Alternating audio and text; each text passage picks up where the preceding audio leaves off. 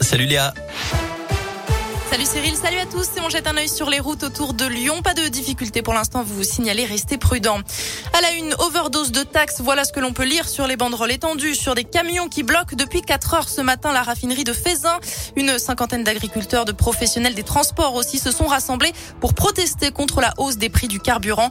La mobilisation a pris de l'ampleur sur les réseaux sociaux. Des groupes venus de toute la région sont venus pour soutenir les manifestants présents. D'autres opérations sont en cours dans plusieurs départements de France pour réclamer des aides supplémentaires face à l'envolée des prix. Un incendie dans le 7e arrondissement de Lyon en fin de matinée. Plusieurs riverains ont entendu le bruit d'une explosion. De la fumée s'est ensuite dégagée d'un bâtiment rue de la Madeleine. D'après nos confrères de France 3, des travaux menés en ce moment sur un immeuble en construction pourraient être en cause. Nous y reviendrons bien sûr dans les prochaines éditions. En attendant, vous retrouverez plus d'informations sur radioscoop.com. Et puis cet incendie à Chazé d'Azergue au nord de Lyon ce matin, le garage d'un pavillon a pris feu. Il n'y a pas eu de blessés. Les deux occupants ont pu être relogés de nouvelles sanctions contre la Russie après une nuit meurtrière à Kiev en Ukraine où un bombardement a tué au moins huit personnes. Les ministres des Affaires étrangères de l'Union européenne se réunissent aujourd'hui. Kiev de nouveau sous couvre-feu ce soir. Le président ukrainien doit s'exprimer devant l'Assemblée nationale mercredi. Il rappelle, il appelle l'Europe à cesser tout commerce avec la Russie. 10 millions de personnes ont fui leur foyer depuis le début de l'offensive russe le 24 février dernier, dont plus de 3 millions ont trouvé refuge à l'étranger.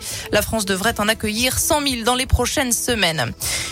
Les suites de l'assassinat de l'ancien rugbyman argentin Federico Martin à Rambourou à Paris. Les faits se sont déroulés dans la nuit de vendredi à samedi. L'ancien joueur de Biarritz a été tué par balle après une altercation dans un bar de la capitale. Une femme a été interpellée hier avant d'être placée en garde à vue.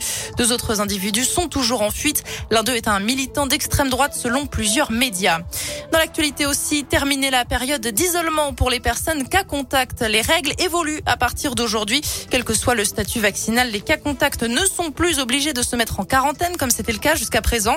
Le ministère de la Santé rappelle toutefois les mesures à respecter, appliquer strictement les gestes barrières, le port du masque, mais aussi limiter le plus possible les brassages avec d'autres personnes, notamment en privilégiant le télétravail. Plus d'isolement donc, sauf en cas de test positif, bien sûr. En France, le nombre de cas de Covid-19 continue de progresser. En sport, William Saliba préféré à Léo Dubois, un, nouveau, un nouvel appelé en équipe de France. Le défenseur de Marseille remplace Benjamin Pavard, testé positif au Covid.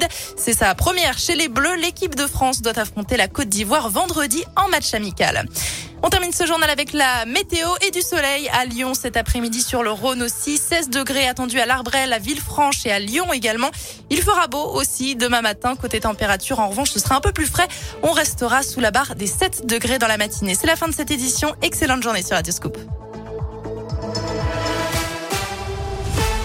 Merci